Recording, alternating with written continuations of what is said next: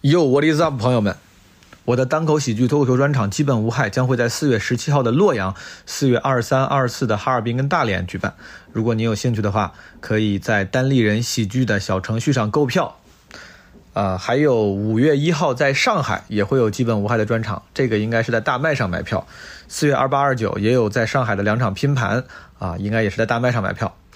呃，五月份还有几场演出已经确定，但还没有开票。五月八号在沈阳，五月二一、二二、二三在成都、重庆跟西安，啊，你们可以关注单立人喜剧小程序，啊，晚些时候应该也会开票。这些演出信息呢，如果你想及时掌握，可以加我们的基本无害听友群，加微信 Marvin the Boss M A R V I N T H E B O S S。好的，朋友们，我们剧场见。对了。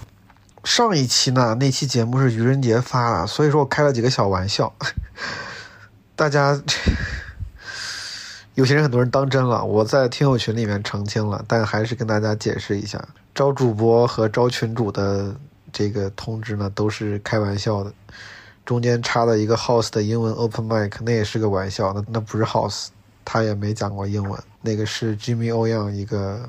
开完麦演出，我当时特地选了 Jimmy U 这个，因为有点口音，然后声线相对像一点，就是在逗你们，就是 just I'm fucking around。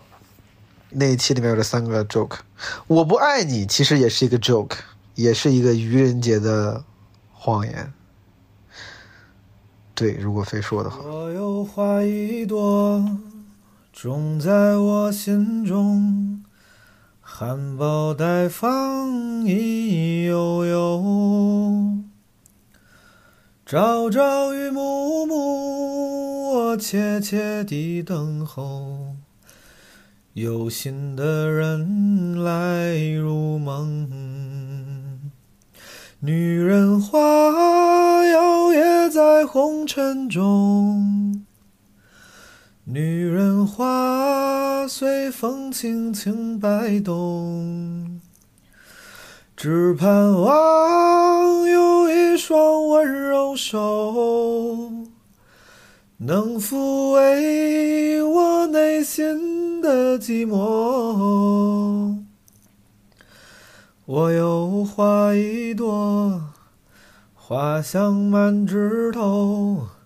谁来针线寻芳踪？花开不多时啊，看着只须着。女人如花，花似梦。我有花一朵，长在我心中。真情真爱无人懂，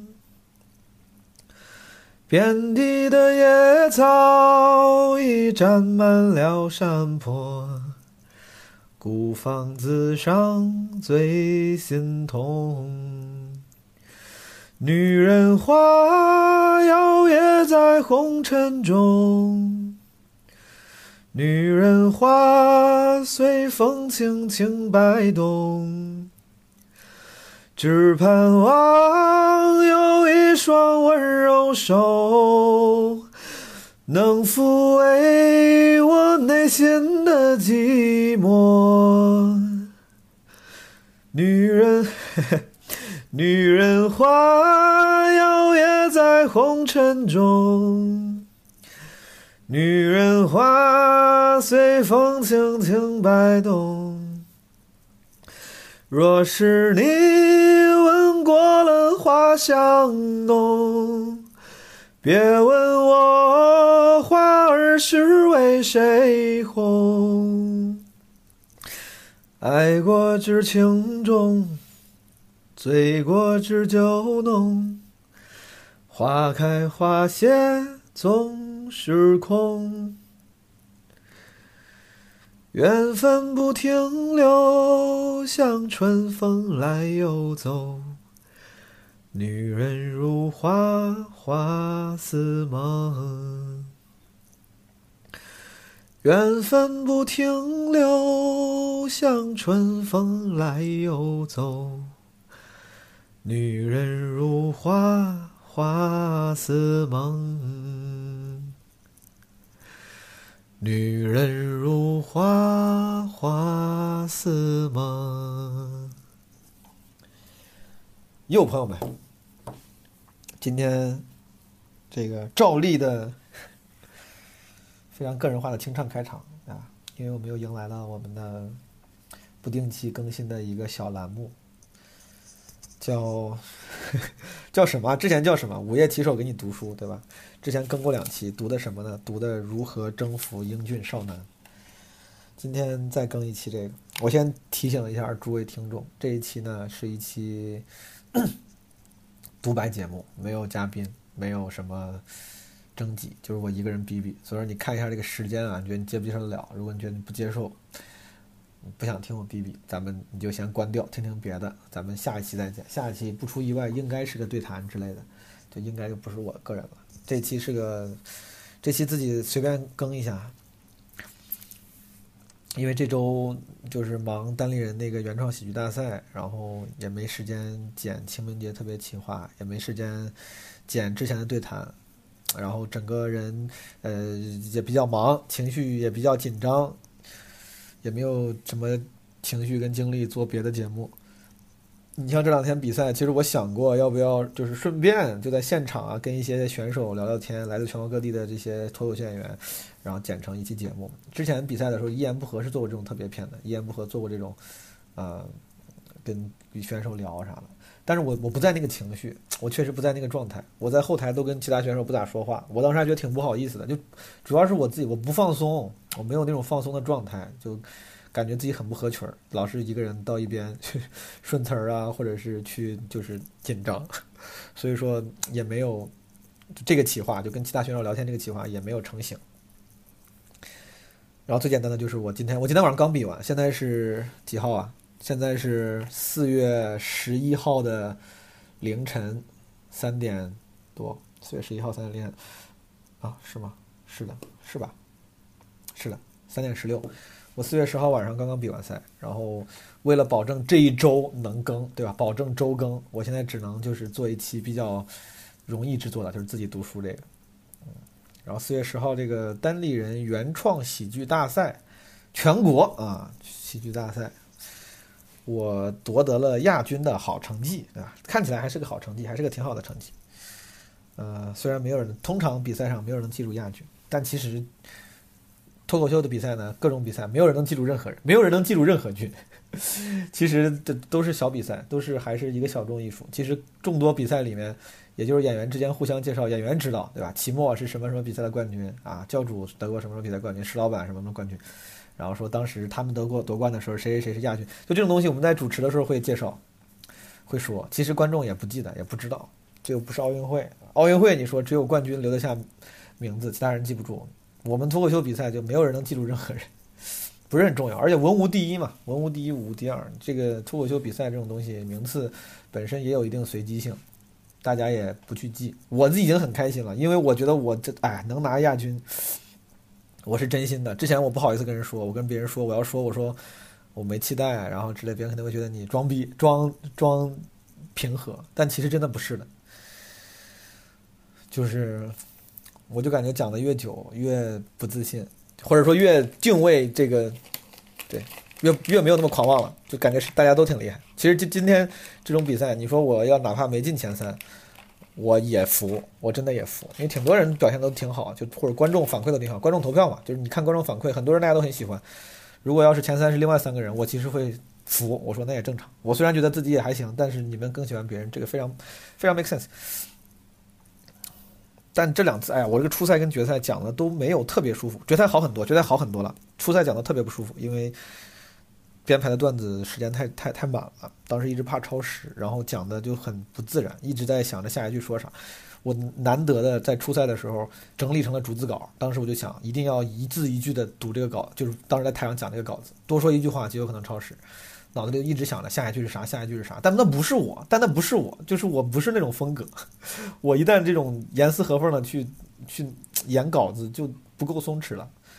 所以说决赛我今天还是相对来说比较松弛的，就是尽量演稿，但最后我最后有点走神了，最后演着演着我因为别的事情走神了，然后最后那个梗 的底讲有点这有点讲错了，有点讲错了。虽然虽然逻辑仍然成立，还是一个梗，但它已已经不太，啊，我就因为这个事儿我不太不太舒服，感觉没讲好那个地方，情绪也没有顶上去。我到后来是刚才我今天晚上直播我提了，我说当时因为我觉得，哎，怎么我讲这么快，怎么时间这么，我竟然这么。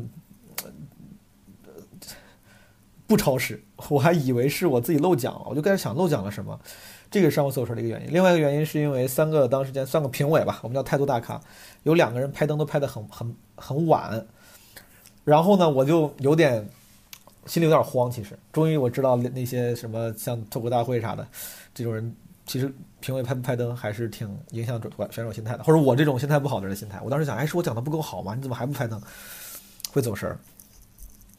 啊，这是喜剧比赛的事儿，没啥可说的啊。亚军也还行，也实话说也算就是宝刀不老，我还行，就是还能演，还能还能取悦观众。然后其中挺多梗都是昨天晚上我现现加现现现想的，这个创作能力也还能跟得上，感觉自己一直有时候有时候会觉得自己是不是江郎才尽了，是不是创作不了了。这个昨天晚上的创作，今天有些梗还挺响的，我觉得嗯，有了一点点自信。好了，这比赛这事儿说完了，嗯，说这就第一是主要是时效性嘛，确实刚比完。第二也是让你们知道，对吧？你们的主播作为一个脱口秀演员还是可以的，好吧？还是一个，你像 Joe Rogan，国外那个 Joe Rogan，他做 Mark Mark Maron，这种人都是做播客做的很很牛逼。Joe Rogan Experience，Mark Maron 那个什么 What the fuck，WTF，但他俩其实说实话，作为大脱口秀演员，并没有那么厉害。你们的主播呢，是属于是一个播客也还行，对吧？脱口秀也不差啊，对吧？这个拿到比赛上也还过得去，所以说也算是某种程度上证明一下自己。我上次比赛已经一八年了，三年之后再比赛，两年多了，还可以，对吧？还可以，宝刀不老。Anyway，今天咱们就继续读这个《如何征服英俊少男》。有些朋友没有听过前面的，可以去听一听。这个系列呢，之前做过两期。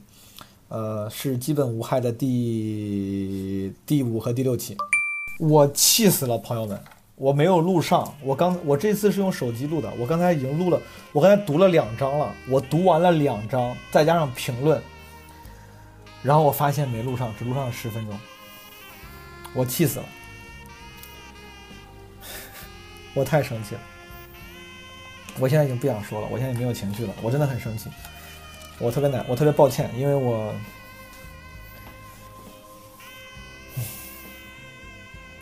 我很抱歉，我很想，我我觉得刚才读了两章，我也我也做了一些自己的分享，我觉得本来还行，还是能当一期节目的，这也没录上，我现在重新读吧，就有点奇怪，而且我嗓子有点疼，那这一期咋办呢？哎呀，我气死了，我气死了，我没有情绪了，我快委屈哭了。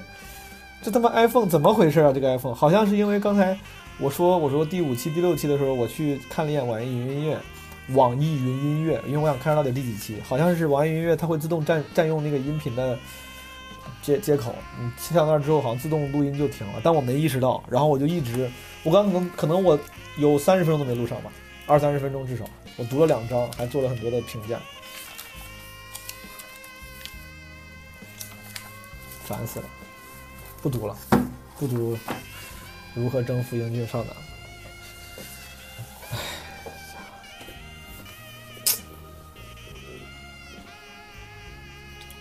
我不太，我不知道该咋办了。读，唉。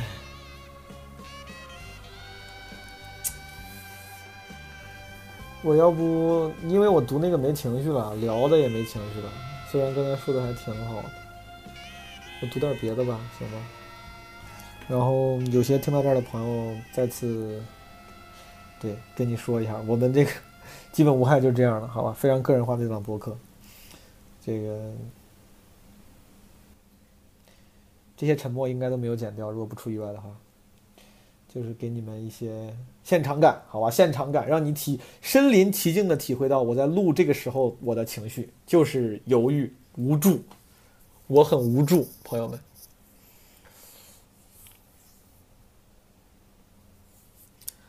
行吧，读读一我读一期读一篇不一样的吧，读一个不一样的吧，这样情绪是不是可以？因为重复真的没有情绪了。我随便翻一下，我随便翻一下，好不好？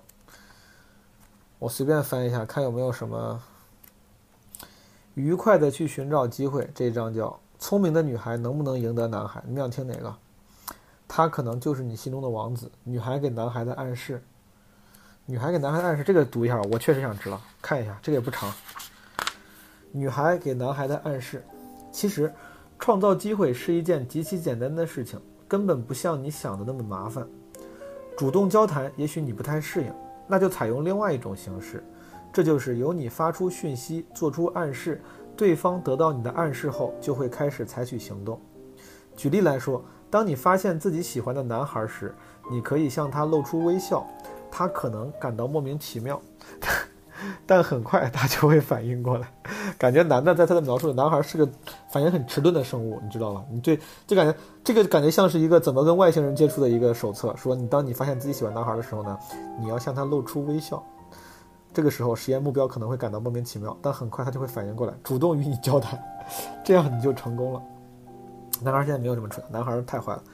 这样一来，男孩子还会觉得他是主动的一方。这是教女生 PUA，你看还要玩弄男孩子，男孩子还会觉得他是主动的一方，而实际上是女孩促使他这样做的，他还会一直以为是自己找到的机会，他还会一直以为是自己找到的机会，这对进一步交往也很有利。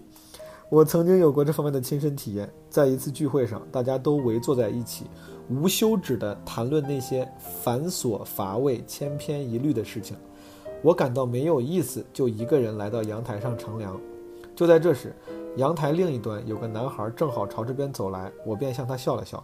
他立刻就察觉到了，径直朝我走来。很快，我们俩人一同离开聚会，来到外面一家饭馆共进晚餐。他看上去很高兴地对我说：“我从来没有和陌生女孩子在一起吃过饭，这可是第一次，这可真是第一次。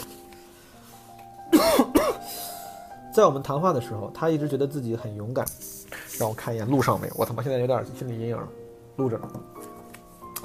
他一直觉得自己很勇敢，能主动和刚认识的女孩子一起聊天进餐，这算是他一生的壮举了。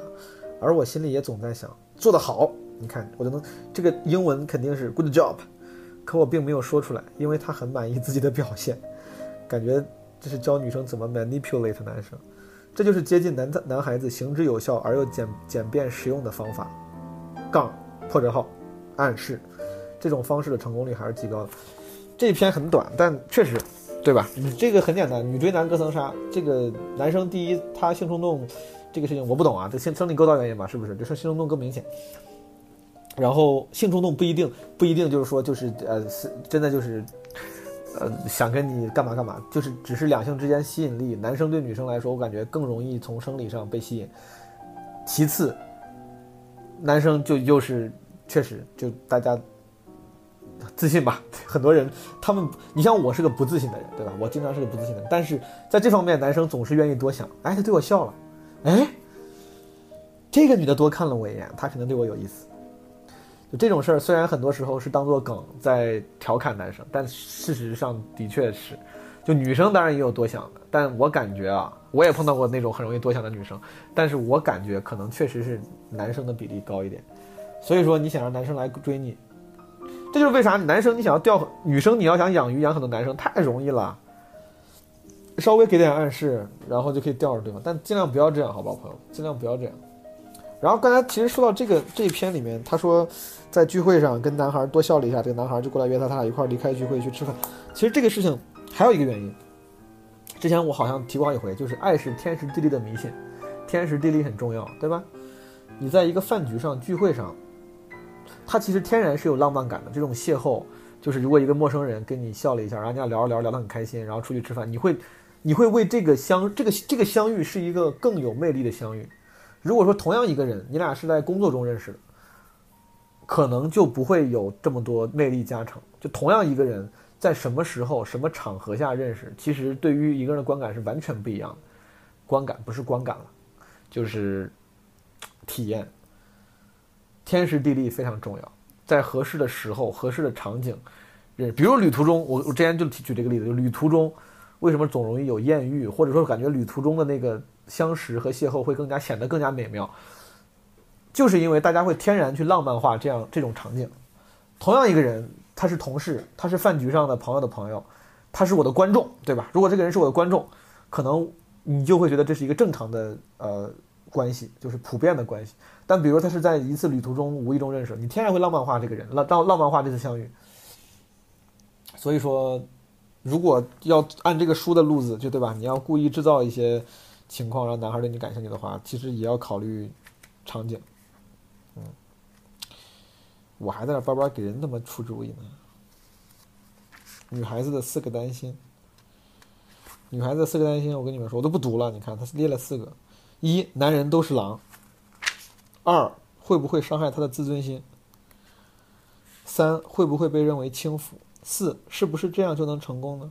他其实写的四个担心都是为了祛魅，为都是为了说不是这样。但其实会不会伤害他的自尊心这点呀？我跟你说，You can never be too careful。就是男生太脆弱了，男生的 ego 普普遍比较大。一般如果你要说会不会伤害他的自尊心，通常就可能会的。就是如果你真的在乎，你当然你可以不在乎。如果你在乎的话，通常你你的就是你你你。谨慎点没有错，对吧？谨慎点没有错。哦，这个很有名的一篇，这个我就先也不多读了。怎样使自己更具性感？他底下列了几个：香水、指甲、高跟鞋。高跟鞋开头就是穿着薄丝高筒袜，踏上一双合适的高跟鞋。对，我操，丝袜还是挺……我也不知道为啥，这是这到底是个什么原理？丝袜确实还是挺。挺挺为性感加分的，对吧？性感的一个 icon，然后还有不戴胸罩，不戴胸罩，对他是这么写的，他说尽管目前已经不太流行这么做了，但不容置疑的是，女性自然丰满的胸部是最诱人的部位，因此你若不戴胸罩，显出自然的胸部，充分表现女性的魅力，那样你就更具性感。嗯嗯，行吧，啊，行吧，Sure，whatever。是吗？不戴胸罩会显出更自然。不戴胸罩不是为了去，去，呃，塑造那你的型吗？你不戴的话，不是就……算了，我聊这干啥？都行，朋友们都行，戴不戴都行，戴不戴都可以。不戴胸罩是。嗯，但如果你要是能让男生发现你没戴胸罩，这肯定是他会为性感加分的。但这个时候，因为中国中国这个现代社会空气，对吧？有他肯定是会被误读的这件事情。你也别怨男生太低俗，这就是这就是社会 social convention 决定的嘛。就如果他要真的发现你不戴胸罩，他一方面他会觉得你性感，另外一方面他也会误读出一些信号，对吧？觉得你 slutty 之类的。你是是他是不应该这么想。但是这就是现在的社会空气对中国男性的一些局限性，对吧？造就的局限局限性。大家在一边知道道理应该是怎么样的同时，也要考虑到事实上的就是现实情况。就是说，哎，这就是这就是那些典型说的说，哎，那个在路上被强奸，对吧？比如说被性骚扰。你穿的很暴露，被性骚扰，当然穿的暴露没有错，所有人都都所有人都在说，道理上当然是穿的暴露没有错，但在任何地方，他都会有可能被误读，当然他不应该被误读，这不是被对为对方找理由，但事实就是这样的，就是 be smart，你就好像比如说印度可能就更容易被误读，更容易出现坏男人，中国可比印度好点，但应该比西方就更差一点，对于暴露着装的。准确理解，就会更弱，就更不准确，对吧？你没有必要去非要去挑，就是你在道理上可以去挑战他，可以去尝试 make it right，但自己在自我实践的时候还是注注意自我保护吧，啊，对不对？这就好像我在国外被抢手机，对吧？道理上是说，凭什么我不能向恶势力低头？凭什么我就不能拿着手机走在夜晚的大街上？你当然可以，但是 that's not smart，that's dumb。That's stupid。就男不管男女，就你就不要拿着手机走在一个不不安全的地方的就露富嘛。当这个地方跟钱相关的时候，大家就觉得没有什么政治不正确的。但一旦跟性别相关，尤其是就是说女生暴露这个事儿，大家就会觉得我操，你凭什么要求我穿的不暴露？我有权利，你是有权利，你也有权利拿着十万块钱现金走在路上，但就别呀，保护自己嘛，在社会发展的更更文明之前，对吧？这不是你的错，是社会不够文明的错。这道理很简单，但是总会被一些。Smart ass，还有一篇叫《利用大选的好时机》，利用大选的好时机，这一看就是美国的书，对吧？好了好了，不读这个，我这这个书又让我有点心理阴影了。给大家读个别的怎么样？我就我读首诗吧，今天咱们就快点结束，怎么样？不要太长。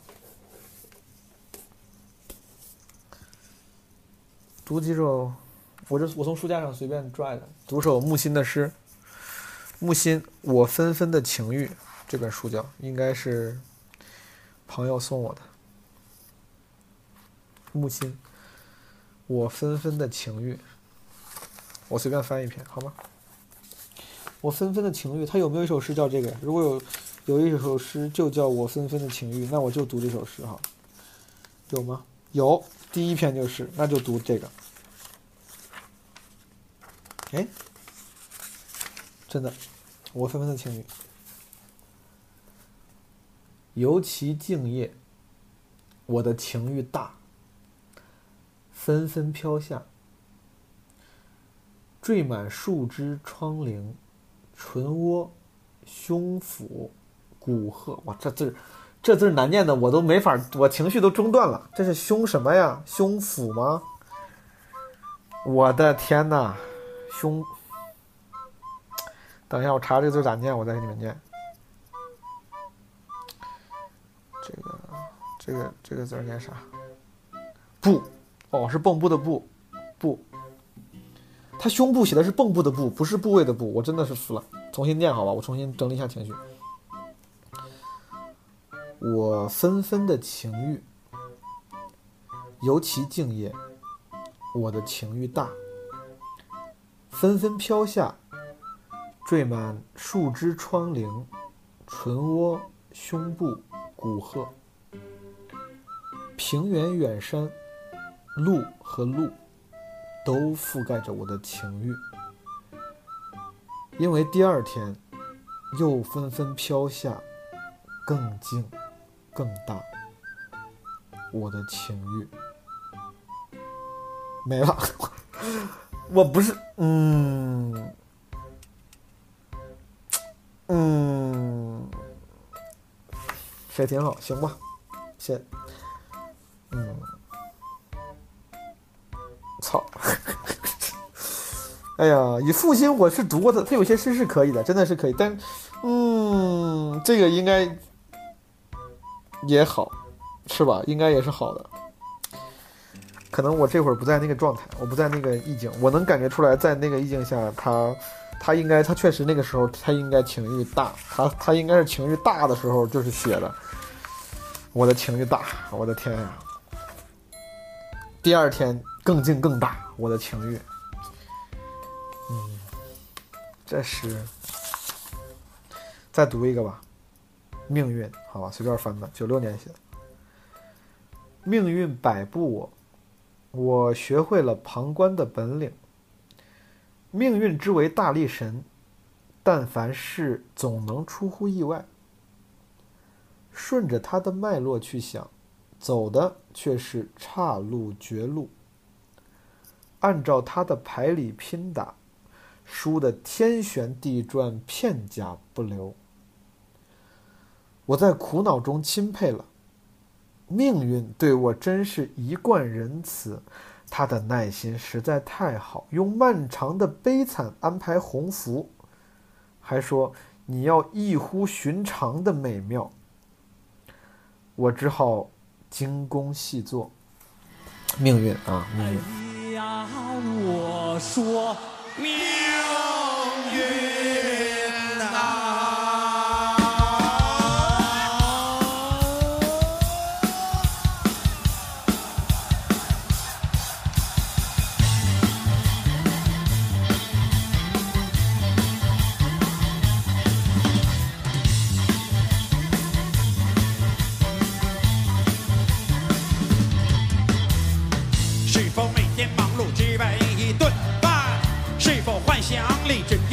绸缎？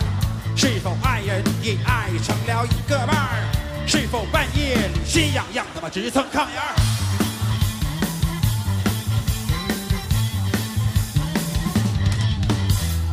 日子一天天不会总是阳光灿烂，岁月一年年收获的比醋还酸。幸福像在天上磨磨唧唧不下凡，花花绿绿的危险时刻就在你身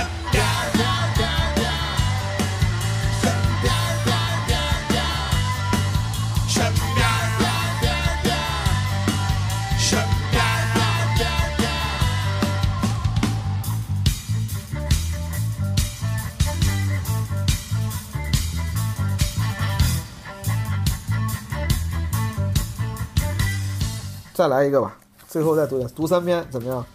木心老师，我读你三篇，而且是随便选的，这也算是这个 random sampling，好吧？这三篇水平怎么样？的看，嗯、这个短，看咱就读，这个只有四句，我看看这啊，叫夜晚的臣妾。操，这词儿又不会，会念。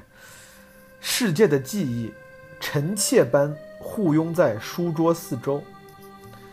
乱人心意的夜晚呐、他这个不是那，他是个呵呵呵的呵，乱人心意的夜晚哈，没了。夜晚的臣妾，行吧，不行？你挺牛逼，我我能我能说啥呢？我应该还有别的诗集哦，这还有一本木心的即兴判断。我怎么又有一本木心的书？这应该也是朋友送的。木心的即兴判断。哦，这不是个，这是个杂文集，这是个杂文集，这不是个，这不是个诗集。这有点像微博呀，这好多短。有一篇叫《晚来浴雪》，它是分了一二三四。晚来浴雪一，刘协、司空图他们的菜单比菜还好吃，当今的文论家做出来的菜比菜单还难吃。没了，你看像不像一个微博俏皮话？不当当然不是这就智慧话，好吧。二，农夫有一条牛，一匹马。某日早晨，发觉牛被偷走了，因为牛棚的门没有锁。耶稣说：“你从今以后要将马厩的门上锁。”农夫说：“人家偷牛与马有什么相干？”这是在讽刺农夫不知道举一反三吗？三，有时也觉得人生真不如一行波德莱尔，那是我自己心情欠佳的缘故。有时又觉得没有一行波德莱尔中我的意，那是我心情很坏的缘故。波德莱尔是什么意思？一行波德莱尔，波德莱尔是一种诗的风，波德莱尔是一种诗的种类吗？嘿 Siri，不不，我别别别别别别别，我一叫 Siri 又把这个音频就要打断了，幸亏我没有叫出 Siri，Siri 没有识别到我，一会儿我再查吧。夏尔皮埃尔·波德莱尔 （Charles Pierre Baudelaire），法国诗人，象征派诗歌之先驱，现代派之奠基者，散文诗的鼻祖。代表作包括诗集《恶之花》（Les Fleurs du Mal） 及散文诗集《巴黎的忧郁》。后面还有好几个我不读了，这一篇里面他是刚读到三嘛，他有十二呢。哦，不止十二，十八了，十九、二十二。哇，这一篇，这这一篇文章叫《晚来浴雪》，然后他一二三四分了，每一条都跟微博一样，都是短的，一下写了三十四、三十八、三十九，哇，直接读三十九吧。每种景象都使我支付一脉心情，与之适应。即使是在外出购物的短途中，他写的是短短途中，因此也时而欢愉，时而哀愁。其实都不是自己的欢悦哀愁，我单个人哪会有这许多欢悦哀愁呢？每种景象我都有一种心情与之对应，即使在外出购物的短短途中，我就也会时而欢悦，但其实不是我自己欢悦。我一个人哪会有这么多欢悦哀愁呢？哦，行吧，懂了。他的情绪也是，嗯，行吧，懂，我能看懂，也是，我也是文化人，文化人看得懂，看得懂。还有啥呀？我还有没有诗集啊？这儿有个革命样板戏，朋友们，我这是之前我自己买的，革命样板戏，革命样板戏。嗯，给大家读段样板戏吧，随便翻。这本书我还挺喜欢的。这是《红灯记》，这是《红灯记》，这是啥？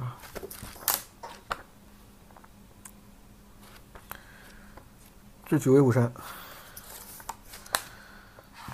智取威虎山那个叫啥？咋说？智取威虎山那段我还会唱呢。呃，智取威虎山怎么唱来着？我会。干洒热血写春秋啊！今日的今日同饮庆功酒，壮志未酬誓不休。来日方长显身手，干洒热血写春秋。哦哦哦哦哦哦哦哦，应该是这样的吧？我也忘了。我没有诗集了吗？有有诗集，我这有诗集。鲍勃迪伦，鲍勃迪伦诗诗歌集，Knocking on Heaven's Door，这个是应该是一套。当时艾丽有一次聚会，艾丽拿了一套，一人发了一本，我拿的是其中这一本。读一个好不好？读一个吧，我就直接翻到这儿了。我身体里的男人，我身体里的男人几乎能完成任何工作，对于酬劳几乎一无所求。找一个像你一样的女人来理解我身体里的男人，我怎么这读的不行啊？我这基本功，再来一遍，好好来，好不好？我身体里的男人，我身体里的男人几乎能完成任何工作，对于酬劳几乎一无所求。找一个像你一样的女人来理解我身体里的男人。暴风云在我的门外肆虐，我告诉自己，我无法继续承受。找一个像你这样的女人来发现我身体里的男人。但是，啊，多么美妙的感觉！只要知道你在近旁，我的心一阵悸动，从脚趾直达耳朵。我身体里的男人有时会躲起来，不让看见。那只是因为他不想变成某种机器。找一个像你一样的女人来理解我身体里的男人。这个英文叫 The Man in Me。The man in me will do nearly any task, and as for compensation, there's little he would ask. 哦，它是，哦，它是押韵的。Take a woman like you to get through to the man in me, to get through to the man in me. Storm. Clouds are raging all around my door. I think to myself, I might not take it anymore. Take a woman like your kind to find the man in me. But oh, what a wonderful feeling. Just to know that you are near sets my heart a reeling from my toes up to my ears. The man in me will hide sometimes to keep from being seen, but that's just because he doesn't want to turn into some machine. Took a woman like you to get through to the man。哎，真的还是英文的韵律好。我读的当然不好，但它其实它是英文是押着韵的，它英文是一直押着韵的。这中文翻的完全不押韵，写的完全不好。 哎呀，这个还是这个诗啊，还是要读英文，看来，对不对？哎，还有什么书？我有一本特工训练手册，我跟你们分享一下特工训练手册里面怎么样？特工训练手册骗过监控摄像，哇，有点厉害哦。你们想知道怎么骗过监控摄像吗？一、伪装，特工应避免被戴面具或采取怪异的伪装。好莱坞电影式的伪装很快就能让第三方留意到你。特工通常会通常会选择戴帽子或头罩。二、光线，许多具有自动曝光功能的相机会在强光下自动收缩光圈，直接将手电筒或 LED 灯对准镜头，能降低照片的像素。特工会算准行动时间，确保自己在遇见摄像头时，太阳永远位于身后。啊，逆光，因为所有的。你看，这就是我业余摄影师的技术知识，就是它所有的视视频采集媒介，包括镜头，宽容度有限，对吧？逆光的时候，因为宽容度有限，它的测光会就是测光会导致暗部不清楚，所以说逆光。还有静电干扰，静电干扰这个应该不太适合普通人，咱就不说了，好吧？特工训练手册。判断是否被被被监视，判断是否被监视。哎呦，有点意思啊！判断是否被监视，想知道吗，朋友们？你想不想知道？它有一个 TEDD 原则，TEDD 原则：time、environment、distance、demeanor。时间、环境、距离、行为。为了确保自己是否已被监视，凶猛游牧民会在 TEDD 原则下多管齐下，寻找那些在不同时间、不同地点反复出现的巧合。我不知道什么叫凶猛游牧民，应该是某种特工的，对，可能前面有前情提要，但我没读到。不过行事一定要格外小心，要让罪犯相信他们只不过是不小心跟丢了目标，而非有意，而而非目标有意躲避自己。比如说，怎么判断是否被监视？朋友们，你看啊，时间，你是否在不同环境中反复见到同一人或一群人？为了确定情况是否属实，一整天都要留意时间。二、环境，留意到那些衣着或肢体语言与周围环境格格不入的人了吗？三、距离，同一拨人是否会出现在距离很远的两个地点？例如，这个人是十分钟前出现在社区小卖部的那个戴眼镜的人吗？还是说他在两个小时前曾出现？在十英里外的一家超市，排除巧合的可能，以便确认自己是否已被监视。哦，这本书挺好，这本书我买了之后没怎么看，挺有意思的。哇，写的，他我我本来以为它是个搞笑的书，真的，我当时买的时候，《特工训练手册》它里面的配图特别像一个，我以为是故意一本正经的在说，在在说奇怪的道理，比如说怎么躲避监控，他会给你一些奇怪的技巧，对吧？怎么躲避监控？监控，找一个外星人。让监控失效，就之类的，但它是挺正经的。它还有一个制作简易爆炸装置，这书能出版吗？制作简易爆炸装，呃，讲的也不细。制作牵制性闪光弹，不留一点电子痕迹。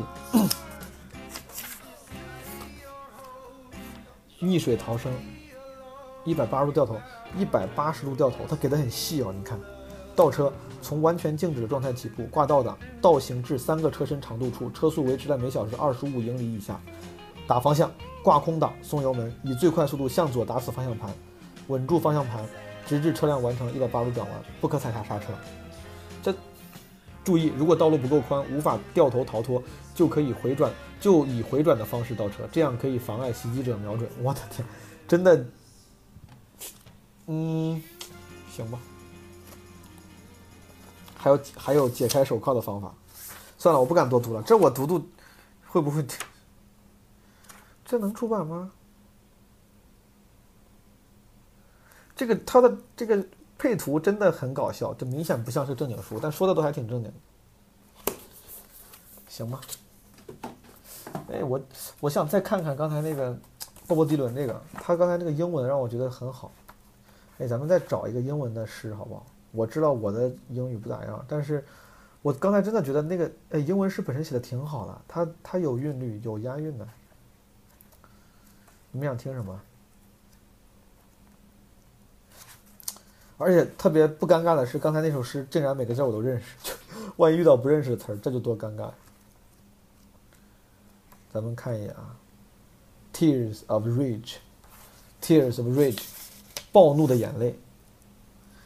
哦，它的翻译叫“愤怒的泪水”。愤怒的泪水挺好的，愤愤怒的泪水，是不是好一点？还可以。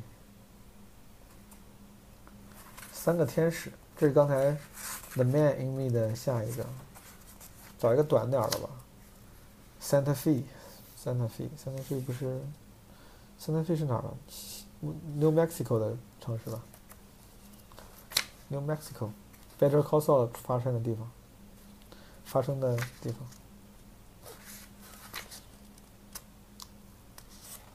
算了，这 Never Say Goodbye。看呐，这首歌叫看呐，这首诗。啊，随便选一个，随便选一个。One more weekend. Sleeping and sliding like a weasel on the run.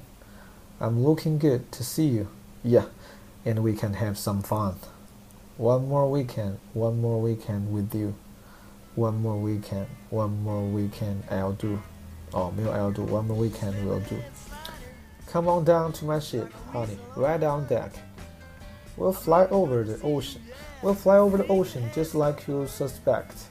One more weekend, one more weekend we do. One more weekend, one more weekend we'll do. We'll fly the night away, hang out the whole next day. Things will be okay. You wait and see. We'll go someplace unknown, leave all the children home. Honey, why not go alone? Just you and me Coming and going like a rabbit in the wood. I'm happy just to see you. Yeah, looking so good. One more weekend, one more weekend with you. One more weekend, one more weekend we'll do. Yes, you will. 这这也是他他写的，不是我自己加的。Like needle in a haystack, needle in the hay，朋友们，这是一个固定短语，好吧？I'm gonna find you yet. You're the sweetest gone mama, gone mama. You're the sweetest gone mama that this boy is ever gonna get. You're you're the sweetest gone mama that this boy ever gonna get. 这个怎么翻译的呢？你是这个男孩能得到的最甜蜜的出走妈妈，真的假的？出走妈妈是，哦，妈妈口语中也有情人、妻子的意思。逃亡情人，可以，后面还有两句重复的，挺好的。哎，英文的诗还是有诗的样子的。木心啊，木心老师，怎么回事？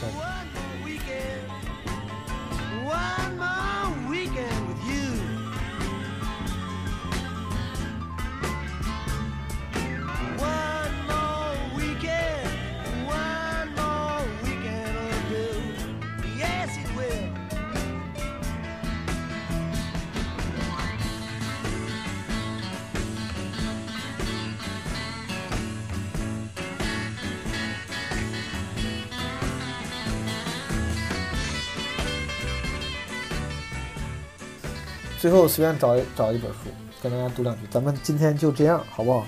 咱们今天不妨不妨就这样。我还有诗集吗？我家的诗集不够多呀，我感觉自己不是特别的有，特别的，感觉自己不是特别的有文化的样子。这是什么书啊？这是搞笑的秘密。我为什么会有这个书？哦，这是枪总的书，我忘还给他了。哦，他肯定忘了，算了。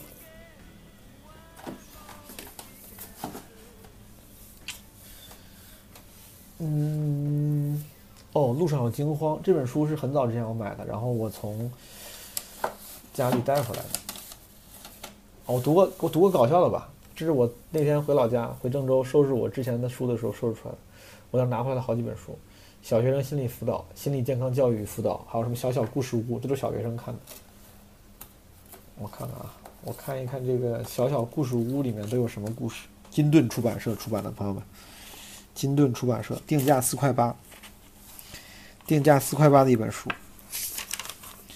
这是一九九九年十一月第一版，九九年，可能比有些你们的年龄还要大。有没有短点的故事啊？我，这故事都都挺长哎。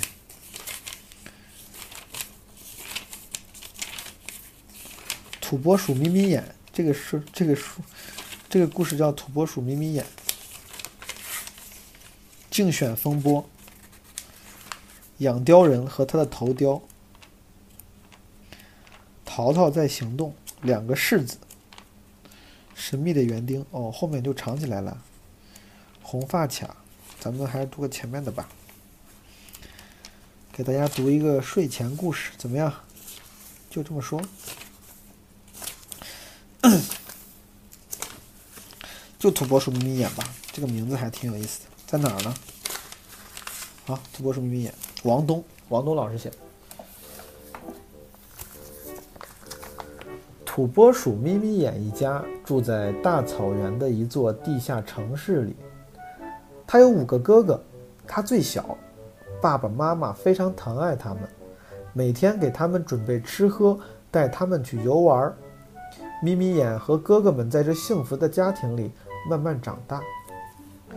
最近，爸爸妈妈开始忙起来，忙着造新房子。眯眯眼和哥哥吵着要到外面去玩。妈妈解释说：“孩子，你们都长大了，长大了就需要房子。爸爸妈妈忙着给你们造房子呀，不然你们今后到哪里住呢？”这个这个是这个九九年的故事很有现实讽刺性啊，发现了吗？土拨鼠眯眯眼听了，你看他住房子真的还是要爸妈，你看这家人得出力，要不然自己买不起房。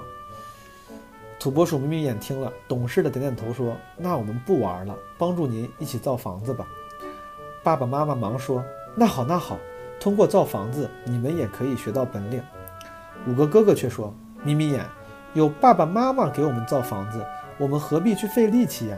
说着，就都一蹦一跳的跑了。眯眯眼没跟哥哥们一起走，他留下来跟爸爸妈妈一起造房子。土拨鼠的爸爸妈妈将自己的老宅打开一条通道，向侧面延伸。他们施展出造房的绝技，按照设计好的图纸进行掘土。眯眯眼一面看爸爸妈妈的掘掘土方法，一面将爸爸妈妈掘出的土运到地面上。眯眯眼上上下下干得可欢了。累得满头是汗。就这样，哥哥们到处去玩，小土拨鼠眯眯眼每天帮助爸爸妈妈掘土造房子。很多天过去了，眯眯眼和他的爸爸妈妈终于造出了六间新房子。眯眯眼和他的五个哥哥每人都分到一间房子，高高兴兴地搬了进去。他们分家另过了，爸爸妈妈也慢慢的老了。不再为他们准备食物了。小土拨鼠眯眯眼由于勤快，日子过得非常幸福。他的五个哥哥呀，懒散惯了，不愿意找食物，常常过着半饥半饱的日子。幸亏爸爸妈妈给他们准备了新房，不然还要挨冻呢。真是天有不测风云。一天，草原上忽然发出一声惊天动地的巨响，是地震。还是开山的炮声，土拨鼠们可顾不上这些，他们居住的地下城市被震得房倒屋塌，咪咪眼和哥哥、爸爸妈妈居住的房子都塌了。五个哥哥从倒塌的房子里爬出来的时候啊，都伤心的哭了，哇哇！不好意思，我演的这个确实有点、有点、有点奇怪了，我重新演一下。五个哥哥从倒塌的房子里爬出来的时候，都伤心的哭了。嗯嗯嗯！房子都震塌了，我们住哪里呀？哦，算了，我这算了，我放弃了。大概是那个意思，他们就哭了嘛。五个哥哥找到爸爸妈妈说：“爸爸妈妈，你们还是帮我们造房子吧。”爸爸妈妈有气无力地说：“孩子，我们都老了。”再也没有力气造房子了。听说爸爸妈妈不能再给他们造房子，眯眯眼的五个哥哥又伤心的哭了。这个时候，眯眯眼过来说：“哥哥们不要发愁，我们自己来造房子吧。”五个哥哥听了惊奇的说：“你能造房子？”“对，我帮助爸爸妈妈造房子时已经学会了一套绝技，现在造房子呀根本不成问题。”听说弟弟眯眯眼会造房子，哥哥们都非常羡慕，后悔当初只顾玩耍，没有向爸爸妈妈学习本领。他们纷纷表示要向眯眯眼求教，用自己的双手造房子。你们看，土拨鼠眯眯眼真像个建筑大师。他一边帮助哥哥们规划，他一边帮助哥哥们规划方位，一边掘土示范。在他们几个兄弟齐心合力努力下，不仅造好了自己的房子，还给爸爸妈妈造了两间又高又大的房子嘞。今天的睡前故事读完了，朋友们，这周的基本无害应该又能按时更新了。晚安。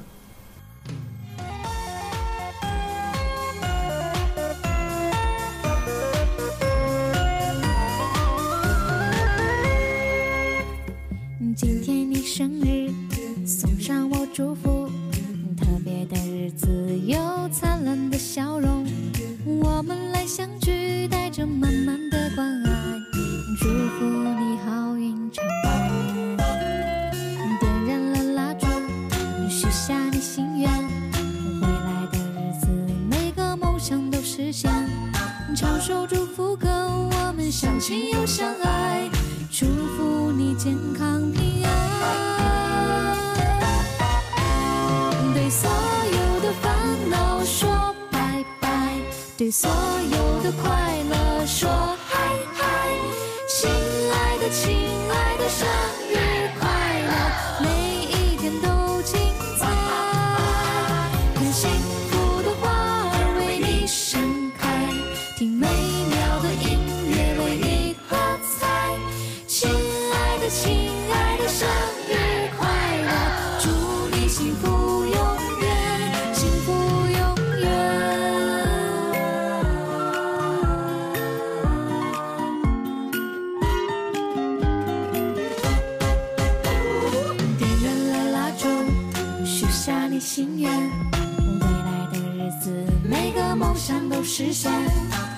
祝祝福歌，我们相亲又相爱，祝福你健康平安。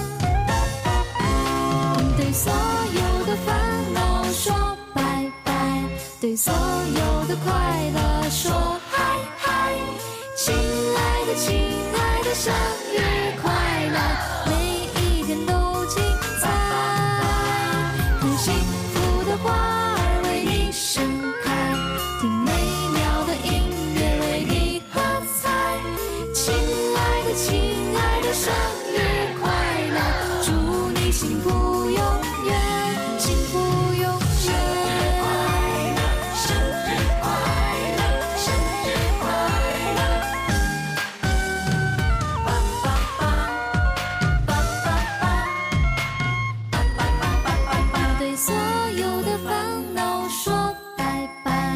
对所有的快乐说嗨。